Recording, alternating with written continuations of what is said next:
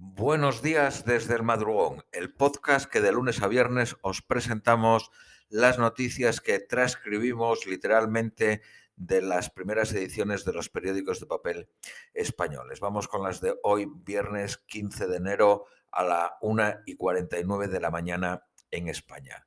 Periódico ABC. Biden se desmarca de su partido y no se suma al juicio político a Trump el presidente electo contacta con los, republicanos en el Senado para que den prioridad a las vistas orales para confirmar su gabinete. El líder republicano en la Cámara Alta parece dispuesto a abrir el juicio en el Senado el martes. El objetivo final del juicio es inhabilitar al presidente saliente para que no vuelva a aspirar a la Casa Blanca. Tanto Biden como la alcaldesa de Washington han pedido a los estadounidenses que se queden en casa y no acudan a la toma de posesión de Biden. Los partidarios de Trump han convocado protestas y Trump les ha animado a protestar, aunque en esta ocasión debe ser de forma pacífica. Periódico El Economista. El juicio político a Trump obstaculiza el estímulo fiscal con ayudas a parados. Incluye cheques directos a los contribuyentes de hasta 1.400 dólares. Periódico El País. Biden busca recuperar la iniciativa tras la sacudida de impeachment, derivando el foco hacia los enormes desafíos a los que se enfrenta el país. Necesitará la cooperación de un, de un Senado ocupado en el juicio político a su predecesor. Washington se blinda ante la amenaza de más violencia. La empresa de alquiler de habitaciones Airbnb o Airbnb ha cancelado sus reservas y las principales líneas de metro han cerrado. Más de 20.000 soldados apoyarán al cuerpo policial. Lady Gaga cantará el himno eh, nacional norteamericano y también actuará Jennifer López. Trump afronta cada vez más aislados sus últimos días de mandato. Desde el, asalto al Capitolio, Trump ha dado la espalda a su abogado personal Giuliani y ha ordenado que no le paguen más los honorarios por llevar los casos del supuesto fraude electoral. El fundador de Twitter admite que el veto al republicano sienta un peligroso precedente. Para el periódico La Vanguardia, Liz Chene, la hija del vicepresidente Chene, ex vicepresidente Chene, desafía a su partido y se postula como relevo de Trump. Eh, hay dos titulares que son comunes a todos los periódicos y os los resumimos. Conte, el primer ministro italiano, busca aliados en el Parlamento para evitar su dimisión y el Partido Demócrata Cristiano Alemán, CDU, elige al sucesor de Angela Merkel entre, y están debatiendo entre continuismo o giro a la derecha. Periódico El País. La Eurocámara debate la ratificación del acuerdo del Brexit. Los diputados critican la aplicación provisional, provisional del pacto sin su visto bueno. La Fiscalía mexicana entregó datos falsos para exculpar al abogado del expresidente mexicano Peña Nieto que gobernó entre el 2012 y el 2018. Este abogado, Juan Collado, está siendo investigado por blanqueo de capital en Andorra. Periódico ABC. El Tribunal Supremo surcoreano confirma la prisión de la expresidenta Park reduce la pena a 20 años de prisión tras anular algunos cargos de extorsión.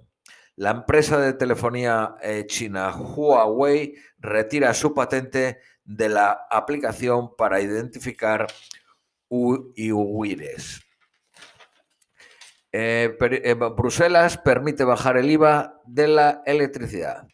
Periódico, seguimos con el, periódico ABC. Estados Unidos ataca la tasa Google de España por discriminatoria y estudiará si impone sanciones o aranceles. La empresa española Iberdrola y la empresa francesa Total se alían en la puja por un gran parque eólico marino en Dinamarca, con una inversión de, según algunos periódicos, 2.000 millones y otros 2.500.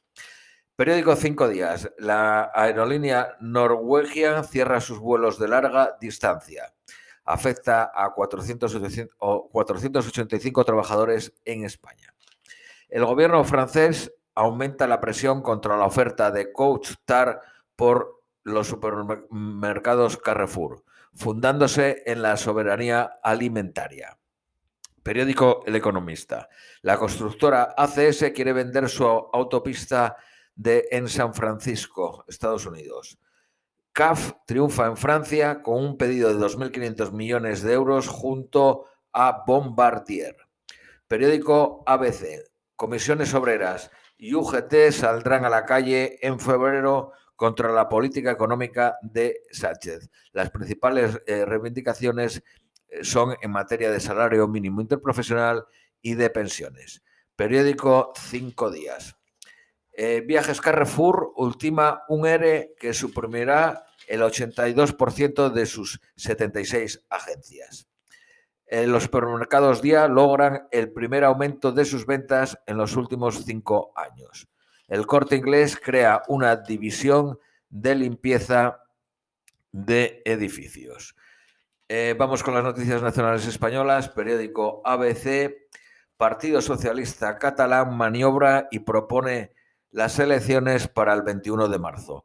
Los socialistas ven el aplazamiento un fraude, pero intentan minimizar eh, daños. El aplazamiento forzaría a Sánchez a decidir sobre el indulto antes de votar. Los grupos independentistas llevarán el 15 de marzo al Congreso una ley de amnistía que el PSOE rechaza. El Partido Popular cree que el aplazamiento electoral reforzaría el efecto de su fichaje estrella, Loreno Roldán, ex miembro de Ciudadanos. Madrid cifra en 1.400 millones los daños por el temporal y piden ser declarada zona catastrófica. De esos 1.400 millones, mil millones los atribuye al parón en hostelería, comercio y otras eh, pymes. Se alarga oficialmente la ola, la ola de frío hasta el miércoles que viene. Ningún episodio de temperaturas extremas duraba 10 días desde el año 2001. La temperatura más baja en España ayer fue Molina de Aragón, en Guadalajara, con menos 21.6 grados. Periódico La Vanguardia. El Partido Socialista Catalán admitirá retrasar las elecciones si son antes de la Semana Santa. Casado espera rentabilizar el retraso de la cita electoral. Patrimonio Nacional asume los costos de los asistentes del rey emérito. Eh, periódico El País. Gobierno y Generalitat chocan por el atraso de las elecciones. Los partidos y el gobierno deciden hoy si mantienen el 14F pese al pico de la pandemia. La ley no prevé suspender unos comicios, pero ya pasó en Galicia y en Euskadi en el año 2020. Científicos alertan de una nueva variante de Brasil que reinfecta a pacientes ya curados. Récord de muertes en Reino Unido, Alemania y Suecia. España es el cuarto país de Europa y el décimo del mundo a la hora de poner vacunas. Las comunidades autónomas vacunan en un día tanto como vacunaron en la primera semana. Sanidad notifica 35.878 nuevos casos de coronavirus y 201 fallecidos. Esto es todo por hoy y os deseamos un feliz viernes y fin de semana y os esperamos el próximo lunes.